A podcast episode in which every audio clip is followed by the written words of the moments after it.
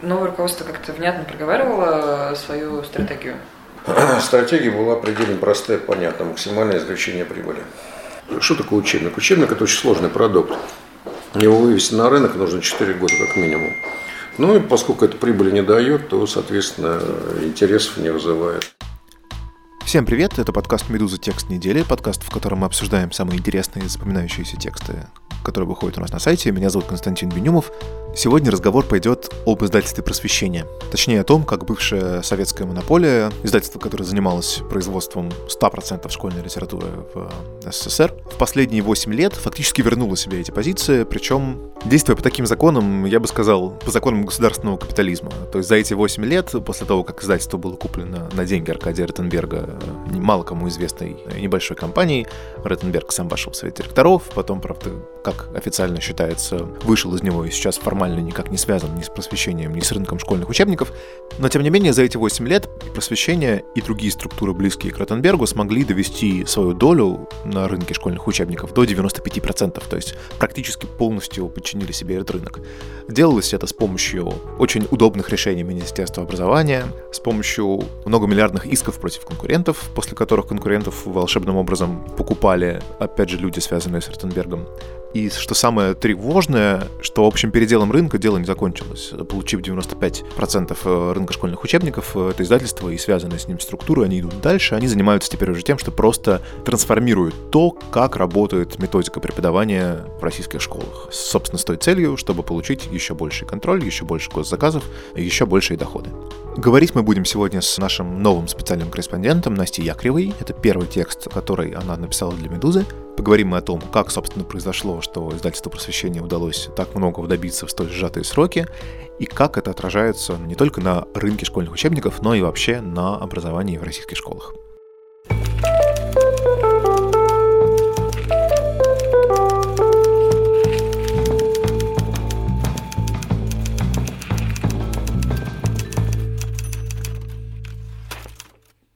Настя, привет. Привет. Скажи, пожалуйста, издательство просвещения. Как давно ты вообще им заинтересовалась? И есть ли какой-то флажок, да, вот, который, как бывает, выскочил, и после этого ты подумала, о, здесь, здесь есть тема, надо посмотреть, что там повнимательнее? На самом деле, э, издательство просвещения стало заметной силой, когда на него все обратили внимание в 2014 году, когда министерство начало выкидывать небольшие издательства из этого перечня, вот, и поднялся резонанс. Издательства пытались как-то бороться, там, показывали свои учебники, говорили, что вот, дети, учителя, результативность, приводили здравые аргументы, но, к сожалению, министерство их совершенно не слышало. И была даже запись э, совета научно-методического, где был представитель министерства Наталья Третьяк, замминистра, и э, издатели, математики, представители всяких книжных ассоциаций пытались э, донести до нее, что вот вы же выкидываете из перечня, значит, такой замечательный учебник математики Людмила Петерсон. А две трети сборной олимпиадной по математике, они учились, готовились а, именно на этом учебнике она была совершенно глуха к этим доводам, и это, конечно, было очень странно, ну, потому что все-таки Министерство просвещения, оно в идеале должно быть э, там, за все хорошее против всего плохого, там, за образование, за развитие, за результативность. И тогда весь этот резонанс ни к чему не привел. Вот в каком-то таком виде, где просвещение занимало большую долю, этот перечень и просуществовал э, еще лет пять. Хорошо, а расскажи, пожалуйста, что это за перечень? Если я правильно понимаю, это министерство ведет такой буквально список учебников, и те учебники, которые в него попадают, это не то, чтобы там по другим нельзя заниматься. Нет, но те, которые в него попадают, школа имеет право закупать на бюджетные деньги. Да, то, что входит в этот перечень, школа может купить за бюджет, но поскольку у нас с 2013 года все школы должны обеспечить всех без исключения учеников бесплатными учебниками, и за этим начала следить прокуратура и разные другие контролирующие органы, заниматься по каким-то другим учебникам, это, в принципе, принципе, очень сложно. То есть у них как минимум должен быть один учебник по предмету из этого перечня, и потом уже, чтобы там дополнить его или заменить, нужно очень сильно исхитриться. Чтобы потом к тебе не предъявила претензии прокуратура, нужно там собрать родительский комитет, какие-то бумаги подписать, написать. В общем, кучу очень бумажной работы проделать. И ты сказала, что вот когда началась эта история с перечнем, из которого вдруг стали исключать учебники, получилось так, да, вот в этот перечень входили учебники, допустим, трех десятков разных издательств, угу. И попасть в него, как ты пишешь в тексте, было довольно легко. То есть достаточно было получить положительные заключения от ряда экспертов. Э, экспертиза это была прозрачная, эксперты эти были понятные. Вот у вас есть учебник, вы купили, допустим, на него права, получили два заключения, вы в реестре, все в порядке. А вот в этот момент, да, в 13-14 году, о котором ты начала рассказывать, начинаются еще вот какие-то вот такие хитрые реформы. Это тоже все, как я понимаю, поправь меня, если я не прав, да, исходит от Министерства образования. Критерии, собственно, попадания, да, в этот реестр начинают ужесточаться. Знаешь, основное отличие было другое. Было то, что из него не исключали учебники. Включали, но целенаправленно там не чистили, никого не выкидывали. Не было вот таких вот чисток масштабных. А в 2012 году там просто начались действия, которые иногда еще приводили к непредсказуемым результатам. Например, министерство начало с чего? Сначала они сказали, что вот давайте у нас в перечне будут только линейки учебников, то есть там с 5 по 9 класс, там и от русского языка до физкультуры видимо, рассчитывая на то, что маленькие издательства, они не осилят э, написать еще и дополнительные какие-то учебники, чтобы у них была линейка. Но издательство, как оказалось, голыми руками не возьмешь, и многие, значит, исхитрились, и этих линеек понаписали, и перечень вырос э, там в два раза практически за год. И министерство этому очень как-то удивилось, и, в общем, не ожидал такого эффекта, потому что у них в перечень теперь не полторы тысячи учебников входило, а три. И потом уже началась вот эта вот процедура, когда им сказали, что надо проходить дополнительную экспертизу, сейчас вот кто не пройдет, того мы не включим. Вот, и тогда их уже прям начали резать целенаправленно и жестко достаточно. И начали резать всех, кроме нескольких издательств. В частности, не пострадало издательство просвещения. Да, вот не пострадало три издательства. Это издательство просвещения, издательство Дрофа и издательство Винтанграф. Это такие вот топ-3 они были в то время. При этом Дрофа и Винтана – это частные, а просвещение только что приватизированное, да, просвещение, это, ну, может быть, э, многие наши сверстники, уж мои точно, занимались по учебникам просвещения, это советское издательство, которое в какой-то момент выпускало вообще всю школьную учебную литературу. Потом ситуация изменилась, и просвещение, оставаясь государственным, продолжало работать уже на рынке, где были другие издательства. И вот, в частности, Дрофа очень успешно действовала, да, у них были доли практически равные. Да, это правда, у них были сопоставимые доли. Дрофа, ну, как про нее вспоминают, она действительно рванула вперед, очень много у просвещения отвоевала и никому не давала расслабляться. Хорошо, а в какой момент просвещение из государственной компании, из бывшей монополии стало частной? И для чего это было сделано? И главное, на чьи деньги? Самое это интересное. Просвещение приватизировали в 2011 году. Зачем это было сделано? Ну, это укладывалось в общую политику государства, у нас же там есть списки на приватизацию, но какой там действительно был мотив, тут уже непонятно. Вообще, это на самом деле такая интересная история, потому что, ну, по сути же, просвещение сейчас на чем зарабатывает? На бывших советских учебниках. Видимо, когда там оказалось, что все уже там заводы и прочие крупные предприятия, там наследие советское, все это уже приватизировано, а вот остался еще вот такой актив, который, в принципе, ну, перспективный. И почему бы его не приватизировать тоже? Приватизировало его небольшое издательство Олма Media Group, как потом, через два года, говорил совладелец этого издательства, деньгами на это помог ему Аркадий Ротенберг, который уже в то время был таким заметным господрядчиком, получателем бюджетных денег и вообще миллиардером. Ну вот такой вопрос. Ты сказала, что к этому активу, к издательству просвещения, было отношение как к чему-то перспективному. Да, очевидно, что Аркадий Ротенберг – это человек, который не будет вкладывать э, деньги в какой-то проект, который ему не вернет эти деньги в виде прибыли. При этом очевидно, да, что Ротенберг — это история, там, не знаю, про мосты, про «Газпром», про колоссальные там миллиардные контракты в, в госзаказе. Неужели этот рынок книжных учебников мог его заинтересовать? Он, он, это вообще сопоставимые деньги? Ты знаешь, они вполне себе сопоставимые, и вот, ну, когда начала заниматься темой, читать какие-то новости более ранее, там, начало 2000-х, там действительно, ну, за учебники убивали людей в буквальном смысле. С конца 90-х было убито трое топ-менеджеров Дрофы, и, ну, был такой действительно очень э, дележ рынка агрессивный достаточно. Потому что учебники – это необычное такое книгоиздание. То есть, э, допустим, чтобы издать э, какую-то книжку и получить на ней прибыль, художественную книжку я имею в виду, надо очень постараться там в рекламу вложиться. Нужно, чтобы тиражи были высокие. А учебник – это прям гарантированно ну, большой тираж, миллионный. И гарантированный заказ, госзаказ. То есть это, в принципе, очень привлекательная штука с точки зрения денег. Ну, то есть это малое рискованное, скажем так, э, вложение, да? Это, это заказ, который будет всегда, и деньги, которые будут всегда. Процент прибыли, который я слышала от издателей на учебниках, от крупных издателей, это где-то 30-35%. Это, в принципе, ну, очень много, действительно. За это стоит и побороться, и повоевать, и, в общем, И вот получается, что Аркадий Ротенберг, который не только дает деньги на эту покупку, но и сам приобретает некоторую долю, да, он, он получил больше 20% и вошел в совет директоров издательства, он э, выходит на этот рынок. Э, и дальше удивительным образом начинаются вот те вещи, с которых мы начали наш разговор. Дальше выясняется, что Министерство образования начинает довольно резко и довольно сильно менять правила игры, по которым рынок школьных учебников функционировал до этого. Получается, что конкуренты начинают внезапно терять э, позиции в этом перечне. Там, допустим, не все, да, вот Дрофа и Винтана, они до какого-то времени оставались, даже даже более того, они потом объединились в группу «Российский учебник», да, но при этом от каждой, от каждой новой реформы, безусловно, выигрывает просвещение. Оно наращивает прибыли, оно наращивает э, долю госзаказа, оно в конце концов заставляет издательства, которые потеряли свои учебники в перечне, там, не знаю, продавать права, и в итоге те же самые издания, там тот же самый «Голубой Пушкин», да, который смутил Наталью Третьяк на обложке учебника Петерсон, он попадает снова в этот перечень, но уже в качестве учебного пособия, которое сдает просвещение.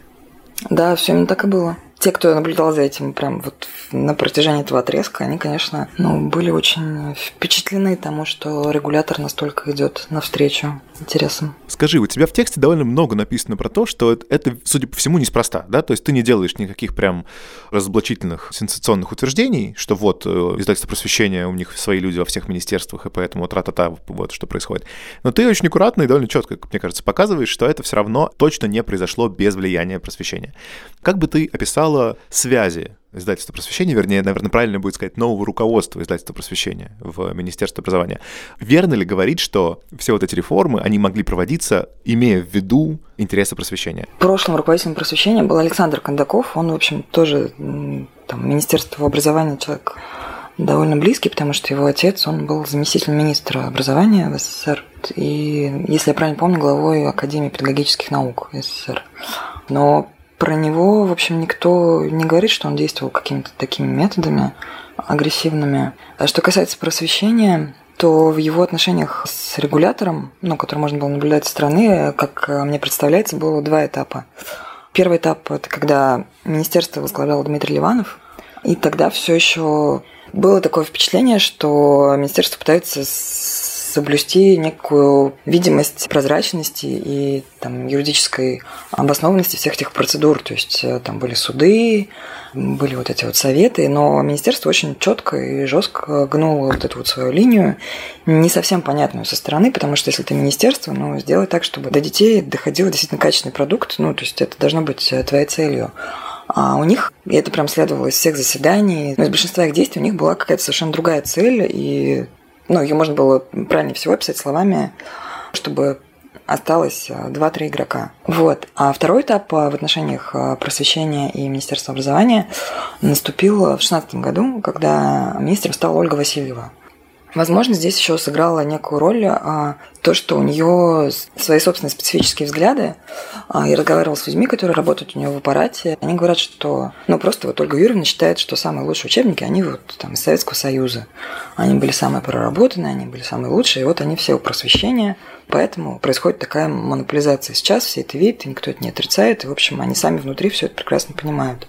Ага, то есть здесь получается, что министерство, как бы, оно считает, что новые линейки, то, что казалось прогрессивным в 90-х, 2000-х, то, почему занимались дети, в том числе те же самые олимпиадники по математике, это все плохо, да, это все от лукавого. А вот хорошие учебники советские, и бог с ним, что 30 лет прошло, мы сейчас к ним вернемся. Ну, э, так считает Ольга Юрьевна, со слов людей, которые с ней работают. Она считает, что они были проработаны, они были испытаны, они прошли проверку временем, и, в общем, вот эти вот предприниматели, которым только бы вот копейку урвать, в общем, ничего они лучше не сделают. И вот Ольга Васильева становится министром, а каким образом в самом издательстве просвещения работает ее сестра?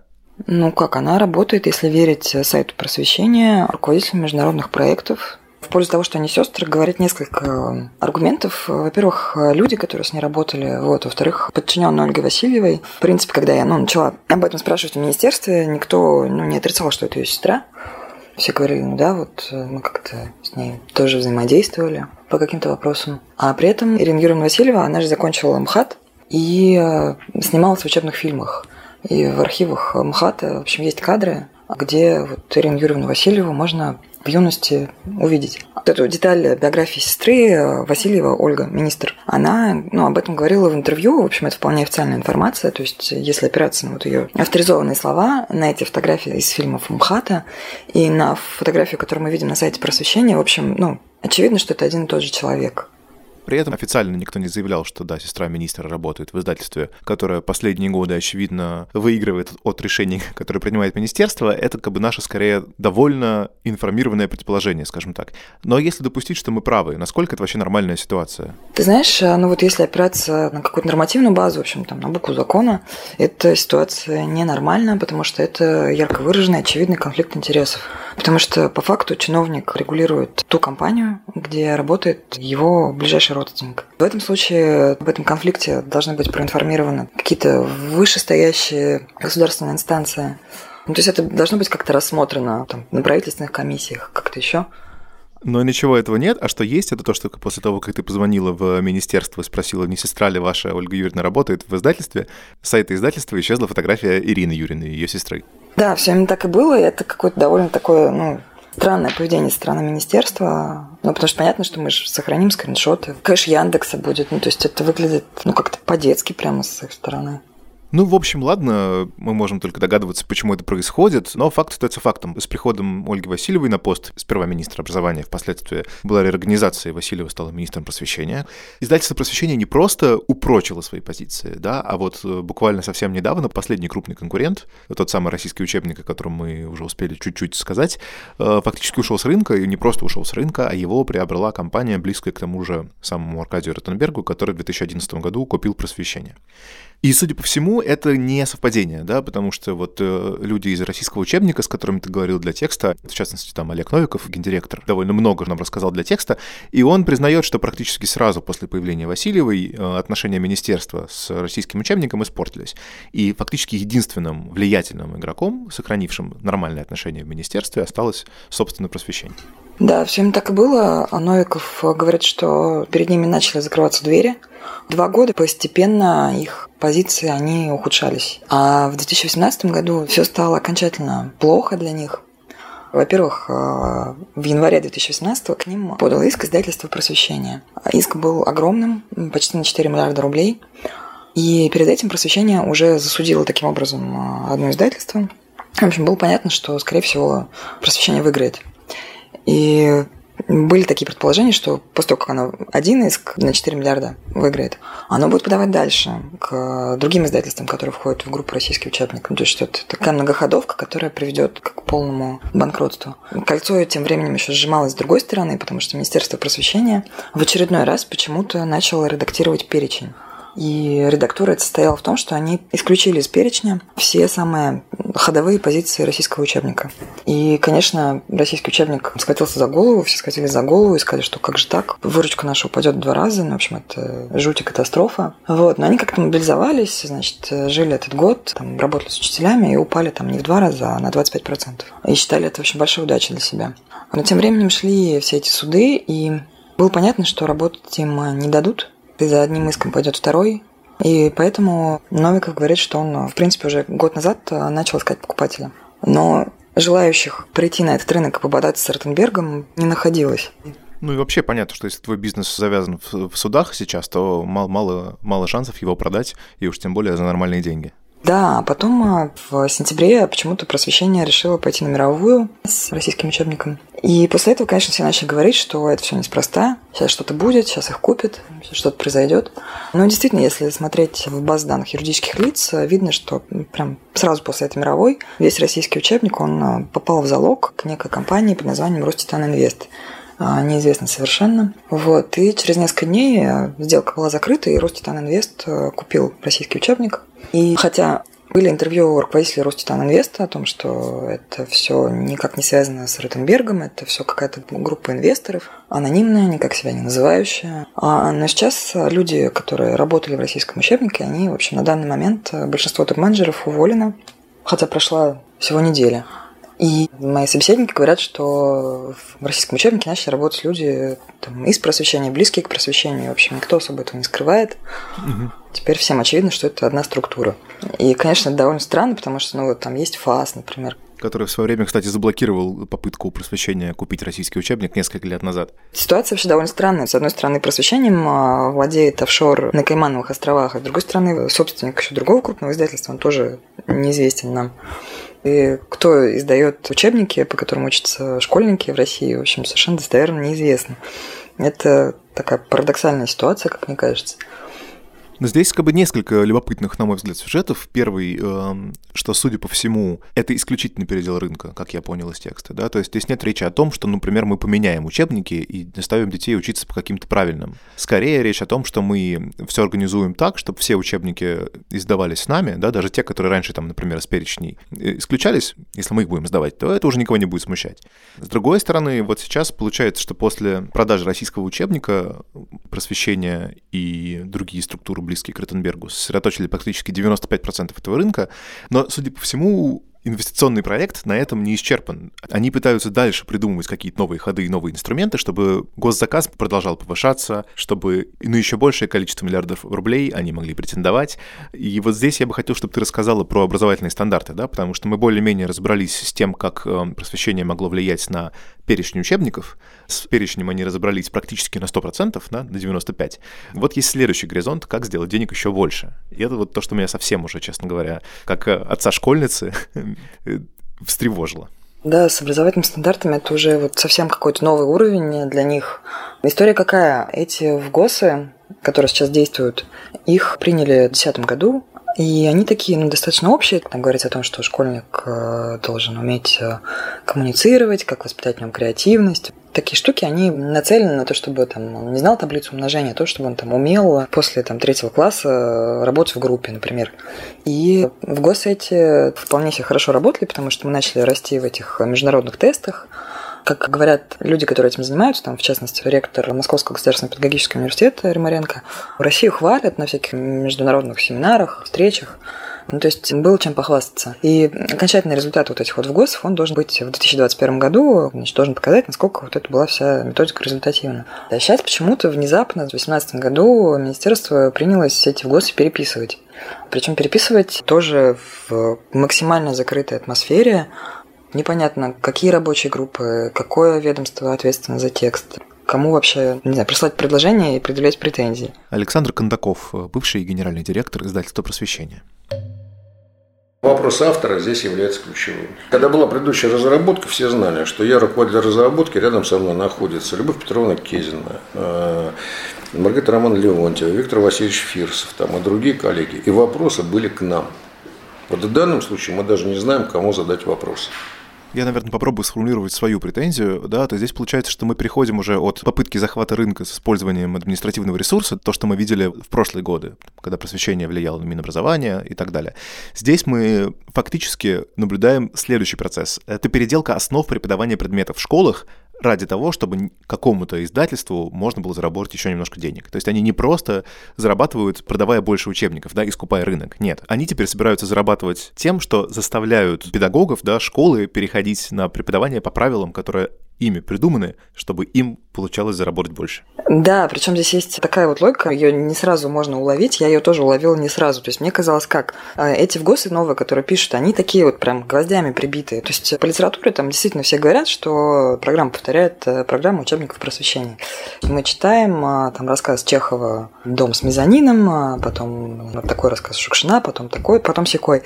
Но мне казалось, что так, наверное, во всех остальных предметах просто они потом скажут, что вот у нас единственный учебник, который соответствует в ГОСам, и, в общем, а никто другой э, больше учебники не продавайте. Но все хитрее на самом деле. В других предметах появляются какие-то новые разделы, главы, и понятно, что учебники под эти все новые требования, их придется доработать. А когда они будут доработаны, школам придется их обновить и закупить, значит, новые учебники. Хотя у них старые еще, вполне себе по ним можно еще там три года учиться, и э, обновлять их вовсе не обязательно. Но поскольку вступят в действие новые в ГОСы, то они будут обязаны купить обновленные учебники. И, конечно же, ну, издательство это будет на руку. Министерство пытается сделать это за два года и, во-первых, отменить предыдущие ВГОСы, которые работают, которые там хорошо себя показали, а во-вторых, ввести что-то вот такого неоднозначного качества. В общем, такая довольно жуткая история из э, мира первоначального накопления капитала, и очевидно, что никакое государство не сможет с этим совладать, да, потому что государство в некотором смысле оказывается гарантом э, выгодоприобретения и гарантом стабильного бизнеса издательства просвещения. Никакого положительного финала, честно говоря, в этой истории нет. Я просто хотел бы вместо финала, наверное, последний такой гвоздь забить. Дело в том, что учебники и ФГОСы, и даже это еще не все, потому что издательство просвещения теперь еще и поставляет в школы оборудование и даже собирается строить новые школы. То есть фактически это, в общем, замкнутая система полного цикла. Да, все именно так. Ну, школу они, правда, пока собрались построить только одну, вот, но оборудование поставляют много куда. Мне кажется, что есть вероятность какого-то положительного исхода, но она связана с тем, что может поменяться министр и может поменяться курс. Но не знаю, возможно ли это, учитывая, что Говорят, что у просвещения довольно сильный лоббистский вес, а, но я бы надеялась в первую очередь на это. Скажи, пожалуйста, а ты говорил, например, с учителями, что вот люди, которые, собственно, всю жизнь преподают по разным учебникам, да, последние 30 лет, что они про это думают, как они это расценивают, происходящее? Ну, я поговорила, да, с некоторым количеством учителей, и часть из этих учителей, они ну, преподавали какое-то время по методике Занкова. А методика Занкова – это те учебники, которые в 2014 году, значит, с треском из перечня вылетели. Это люди такого необычайного энтузиазма, необычайной преданности профессии. Ощущается, что они любят детей. Это вот такие учителя начальных классов с таким хорошо поставленным голосом, очень улыбчивые, действительно замечательные люди. Но они рассказывают историю о том, что вот сначала им, значит, запретили вот их учебники, по которым они преподавали 20 лет. Хорошо, они подумали, что ну надо же как-то жить дальше, там выбрали другие учебники. А потом запретили и это. А у них даже нет какого-то механизма, рычага, там, знаю, профсоюза действующего, чего-то. Просто, чтобы они могли влиять на ту сферу, в которой они работают. Говорят, что Васильев очень любит учителя. Но, не знаю, по мотиву моих разговоров э, мне так э, не показалось. Может быть, мне попадались такие активные в профессии люди, которым все это единое образовательное пространство, которое она хочет построить, когда все действуют по каким-то единым выверенным программам, не нужно, и мне, ну, то есть они не хотят так работать, они хотят работать иначе. Мне действительно было их очень э, по-человечески жалко, потому что кто действительно страдает от всей этой круговерти, это учителя, ну и, соответственно, их ученики. Это был подкаст «Медуза. Текст недели». Меня зовут Константин Бенюмов. Как обычно, на прощание советую слушать подкасты «Медузы», ставить им оценки, писать комментарии, делиться ими с друзьями и писать нам на почту подкаст собакамедуза.io о том, что вам нравится и что нет. И до встречи через неделю.